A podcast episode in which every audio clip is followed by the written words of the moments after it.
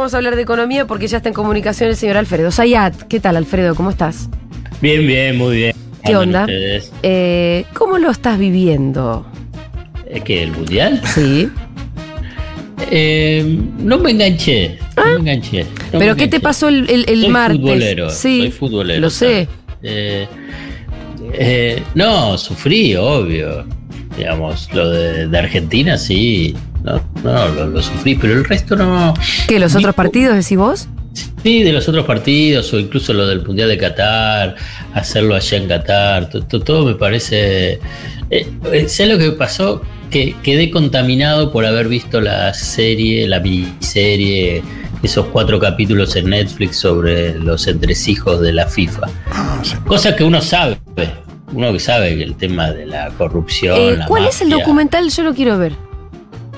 Entresijos de la FIFA, Ah, así lo ok. llama. Sería, sería Uncovered FIFA, algo Bien, así. bien. Eh, No sé por qué lo tradujeron así, pero bueno.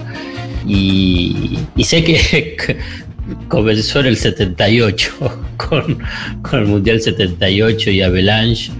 Ahí más o menos es que ponen el punto de partida para eh, esta, esta multinacional. Sé que la FIFA es una de las grandes multinacionales, una de las más grandes, ahí está, una de las más grandes multinacionales que hay en, en el sistema capitalista.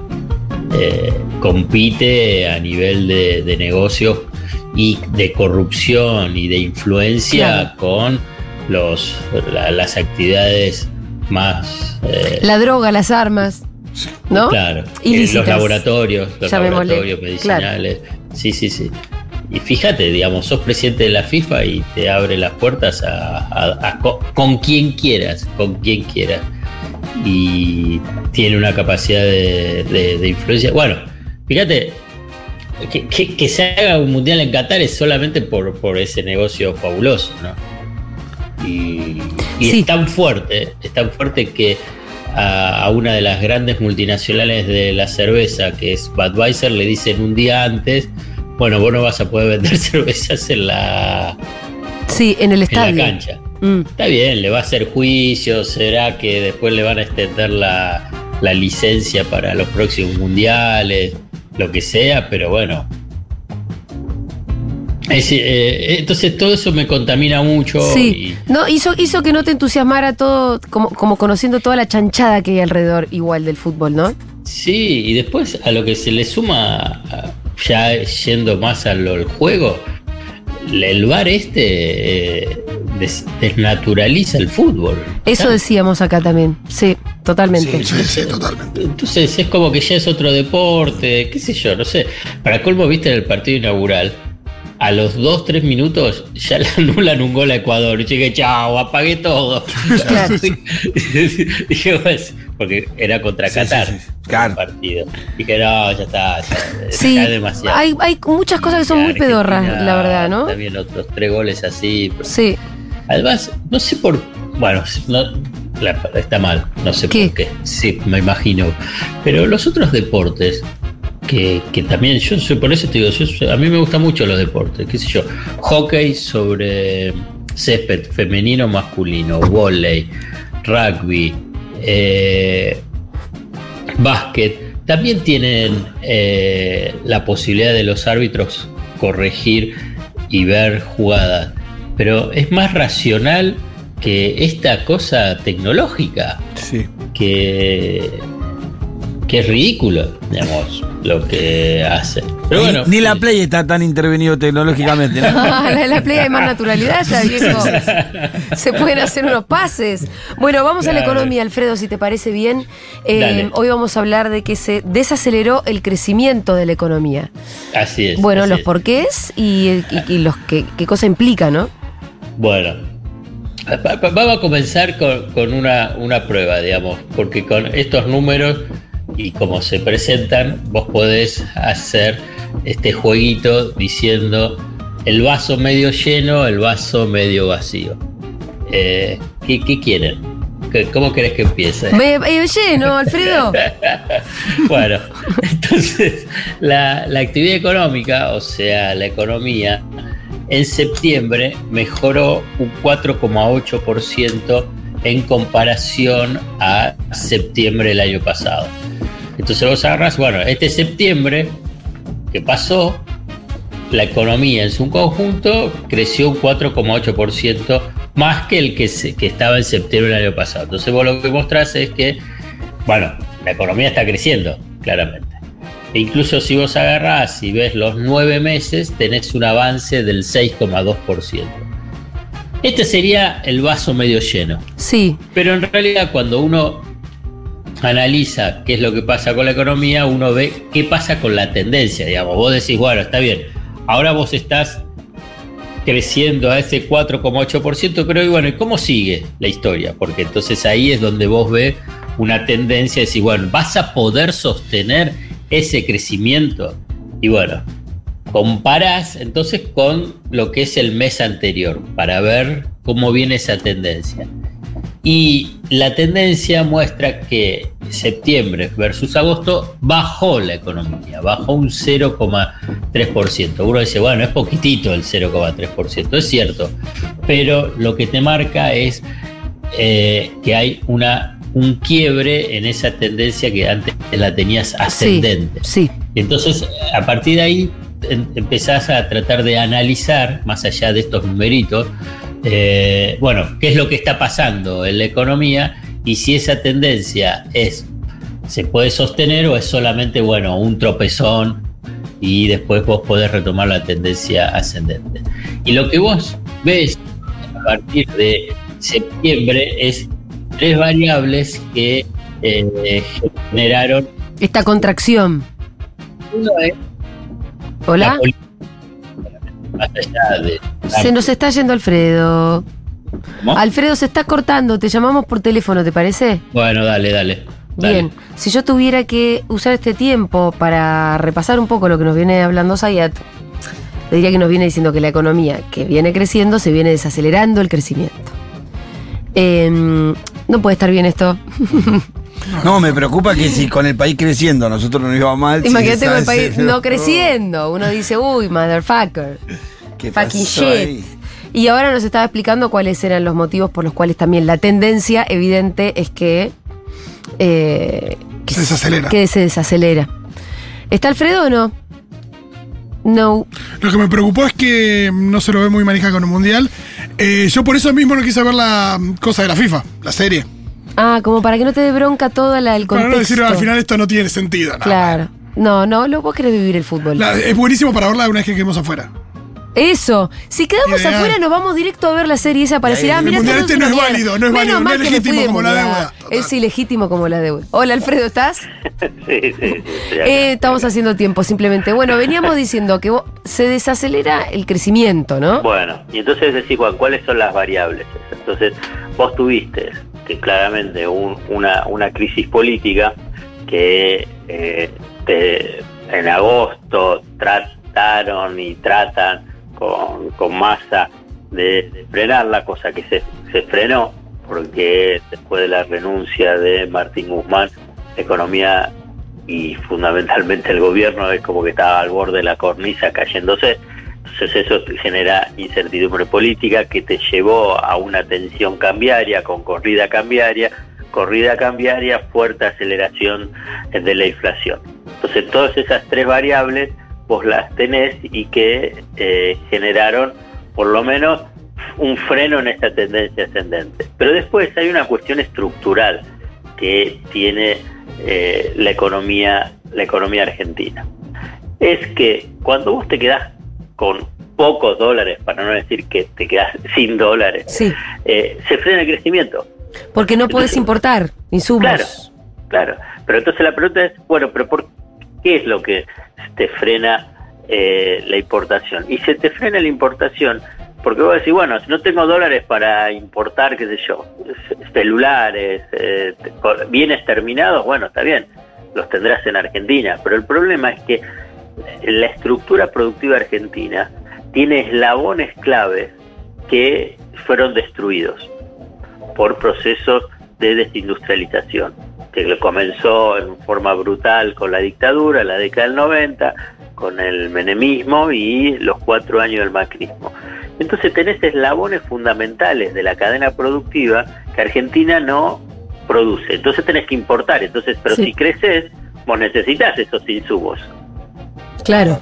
Entonces, La tensión del crecimiento que requiere de más dólares que son escasos y siempre la misma historia, ¿no? Claro, pero, es, es tan, digamos, eso es estructural, pero es importante saberlo porque a partir de ahí es donde uno puede entender mejor cómo, cuándo son los limitantes del crecimiento y cuáles deberían ser las políticas para tratar de zafar de esa trampa que permanentemente cae en la economía argentina. Yo te voy a poner un ejemplo que es eh, notable para mí en el sentido de esos niveles de desindustrialización y cómo te afecta. Si vos agarrás y decís cuál es un sector muy competitivo y clave en la economía argentina, que además es el proveedor principal de divisas, es el complejo agroexportador. ¿no? Eh, y por consiguiente, vos decís, es un sector dinámico, competitivo a nivel internacional, incluso también con fuertes inversiones, que, de desarrollos tecnológicos. Vos ves, digamos, lo que son la, la, la, la, industria de la maquinaria agrícola y es impresionante. Bueno, todo eso fenomenal. Pero vos sabés que es uno de los sectores que a la vez necesita importaciones importantes de un insumo básico para la producción, que es la de los fertilizantes. Claro. Entonces, vos agarrás y decís, ¿cómo puede, si vos estás planificando tu economía en el mediano plazo, la economía argentina, es que si vos tenés un sector tan competitivo, un insumo básico, que es el tema de los fertilizantes, por ejemplo, la urea, bueno, ¿cómo es que no, no, no te autoabasteces? Claro. Producís, pero producís un tercio de ese total, dos tercios tenés que importar. Y, y, no es que no tenés el insumo para producir ese fertilizante. Pero además, evidentemente, ya tenés el know-how si me decís que una parte se produce. Claro, claro, claro. Entonces, vos, ¿Y eso porque vos, no reinvierten en ese sector o qué? Ellos Bueno, mismos, no. digo. No, es que el, el- el productor no va a invertir, eso lo tiene que invertir grandes empresas petroquímicas. Dow Jones. Una de ellas, una de ellas. Es la única Pero que son- conozco. Puede haber varias, pero digamos. No son muchas tampoco, convengamos que es un Claro, pero monopolio. Dow Chemical con el Dow Jones, que Ah, es el, eso, eso, quise decir que- Dow. Chemical, qué boludo. Dow Chemical que lo vemos desde Mad Men hasta ahora. Escúchame, Pero- no son la- muchos tampoco, ¿no? No, claro, pero la pregunta es, ¿pero por qué? Si vos no tenés una política de Estado de industrialización permanente y no a nivel pendular, vos vas a invertir. El, por vos decís, bueno, voy a, voy a importar y listo. ¿Qué es lo que haces? Igual voy a poder venderle a, ese al complejo agroexportador. Si vos, eh, vos tenés un, un- ciclos económicos que son pendulares. Un momento buscan la industrialización, después te la destruyen, después tratan de recuperar la industria y después te la destruyen. Digamos, eh, eh, ese es, un, si querés, un drama, un- una trampa de lo que es el nudo de crecimiento argentino. ¿no? Y para colmo que vos agarrás y, y pensás para futuro... O sea, el nudo es la falta de dólares. El nudo es la falta de dólares y... No, y el péndulo. El y hecho Y la que. trampa, ¿no? y la trampa es el péndulo de la economía. Porque si vos te pones a producir esos eh, agroquímicos, si después viene alguien que, que abre toda la importación, Claro. eh, te clava. Claro, antes, claro. que vos, antes que vos tengas, no sé, economía de escalas Claro, o costos claro. eficientes y demás. No, porque además eso tendría, podría ser como una base también para después exportar Claro. fertilizantes. No es que no. Uno puede decir, y bueno, y, pero vos lo que necesitas ahí es gas. Bueno, claro, necesitas gas, pero eso también tenés, tenés el Estado, que vos Argentina es un país gasífero por excelencia. Entonces, lo que digo es que cuando uno después se enfrenta a elementos o, o variables coyunturales, me parece importante ver después si, bueno, cuáles son esas debilidades estructurales para poder entender, decir, bueno, pero porque si estabas creciendo, ¿por qué se frenó? Bueno, está bien, tenés cuestiones eh, de inestabilidades eh, políticas, cambiarias, pero lo que también tenés y que es muy fuerte, que además alimenta esas inestabilidades de coyuntura, son factores estructurales. Factores estructurales que voy a decir que eso es uno de los sectores, pero vos después podés recorrer en cada una de, la, de, de los sectores económicos eslabones claves de la de la economía donde necesitas los insumos para Claro. eh, para la producción. Y bueno, entonces siempre vas a estar frenado. Entonces, ¿cuál es? Cuando vos agarrás un punto a punta, que es lo que te dicen los economistas ortodoxos y todo, y bueno, no creciste durante los últimos 40 años en términos per cápita y entonces y sí pero la verdad los culpables son ustedes entre comillas digo son- digamos, porque si vos fomentás la apertura económica indiscriminada que las, las importaciones es mejor que el Estado no tiene que participar vos fíjate que ahora hay una campaña impactante impactante de el pro y de la derecha en contra de las empresas públicas Sí. En contra de las empresas públicas. Eh, y obviamente que ahí lo tienen también a Macri cuando habla de aerolíneas argentinas, pero ya también lanzaron a sus economistas para que empiecen con esa campaña sobre cuál es el costo que tienen las empresas públicas. Hoy hay también un reportaje en ámbito financiero a Nicolás Gadano donde también avanza sobre el tema de las empresas públicas.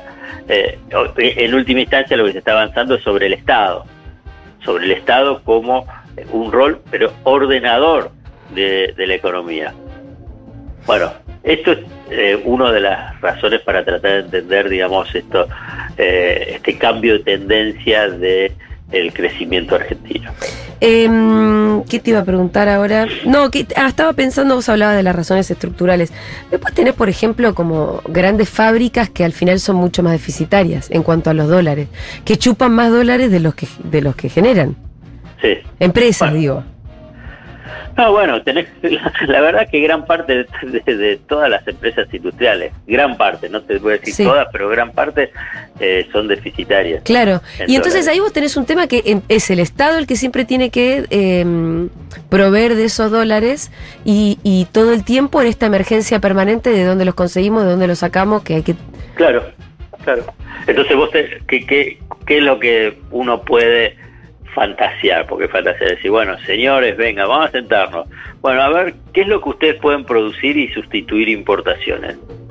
Y entonces poder financiarlos o, en todo caso, si esa empresa tiene algún beneficio fiscal o un beneficio financiero, bueno, usted mantiene el beneficio financiero si eh, sustituyen importaciones porque de esa forma, digamos, uno, uno puede conseguir dólares exportando o podés ahorrar los dólares Sí. eh, eh, eh, disminuyendo las importaciones, ¿no? Y además de que cuando vos sustituís importaciones, lo que también estás es generando empleo, ¿no? Claro. Empleo local. Bueno, O sea que- eh, esto ya se dijo, el tema de la sustitución de importaciones. ¿Hace cuántos años que estamos tratando Dios. de Sí, pero fíjate, no está muy, muy presente ni en, No. ni en el discurso oficial, ¿eh? El discurso oficial está más... eh, Exportar más. Exportar más, hasta Claro. incluso también en el kirchnerismo, ¿eh? en todo. ¿eh? Sí, sí, Hablan sí. Es que pareciera que la urgencia es exportar más para ra- ya, rápido, tener los dólares que hagan que no se incendie todo mañana. Pero en realidad, claro, a largo plazo lo que tenés que pensar es en cómo no necesitar tantos dólares. Claro, sí, pero, eh, pero es- te, te vuelvo a repetir, digamos, es, eh, vos tenés que exportar más, es cierto. Pero si vos importás menos, Claro. es que necesitas menos dólares también. Es eso, también. Y, y además te genera empleo y encadenamientos productivos, un montón de, de... Yo, ojo, no te estoy diciendo que tenés que producir todo. No, no existe hoy No, no hay ningún que- país que produzca todo. Claro, por eso. Pero vos tenés que analizar eslabones claves que hay, que podés producirlos. Por ejemplo, fertilizantes. Claro. Que, la- ojo que la producción de fertilizantes creció, aumentó, etcétera, pero seguís importando. Sí, sí, sí, sí. Eh, Alfredo, te quiero preguntar esto, porque veníamos hablando de, de la falta de dólares, como siempre, Eh, pero ahora que se está de alguna manera desacelerando el crecimiento, ¿cómo impacta en los ingresos de las personas? Acá decíamos, si ahora con un crecimiento como el que hay, las clases populares o todos los que estamos abajo no estamos eh, siendo beneficiarios de ese crecimiento, imagínate qué va a pasar cuando se crezca todavía menos. Bueno, lo que pasa es que ahí hay este crecimiento que se dio eh, durante el gobierno del Frente de Todos rompe con una un- un- una lógica de funcionamiento de la economía, digamos, si querés, desde la década del 90. diga. Si la economía crece, generaba eh, empleo, pero a la vez mejoraba la distribución del ingreso, si querés, una cosa así. Ho- hoy lo que hubo fue crecimiento económico, se generó empleo y no mejoró la distribución del ingreso. O sea que en ese crecimiento vos lo que tenés es que hay un incremento de productividad que se la quedaron las empresas y no fue para el salario. La productividad es que el mismo trabajador produce más en la misma cantidad de tiempo, ¿no? Que antes. Eh, entonces vos le estás dando más producción, pero vos estás recibiendo la misma plata. Entonces, el mismo sueldo. Entonces, ahí es donde tenés una transferencia de ingresos importante. Entonces, vos lo que podés pensar es, bueno, si mejoran las condiciones a través del Estado para disputar esa ese, ese incremento de productividad, o sea, ese incremento de ingresos que fue para las empresas, y bueno, podés eh, pelear un poco la, la mejora de, de ingresos. Eh, digamos, yo creo que hay margen, más aún que eh, ha bajado la, la tasa de desempleo. Antes, con una tasa de desempleo de dos dígitos, te actuaba como una eh, un limitante para la disputa la disputa salarial. Ahora bien, si vos me decís que pasás en vez Claro. de este crecimiento a una recesión fenomenal, y bueno, ahí sí eh, se complica. Pero yo creo que hay margen para, para esa disputa. Bueno, ojalá, tiraste una buena al final, ¿eh? Gracias, Alfredo. Te vemos el jueves que viene. Dale, bárbaro. Era Alfredo Zayat en Seguro León.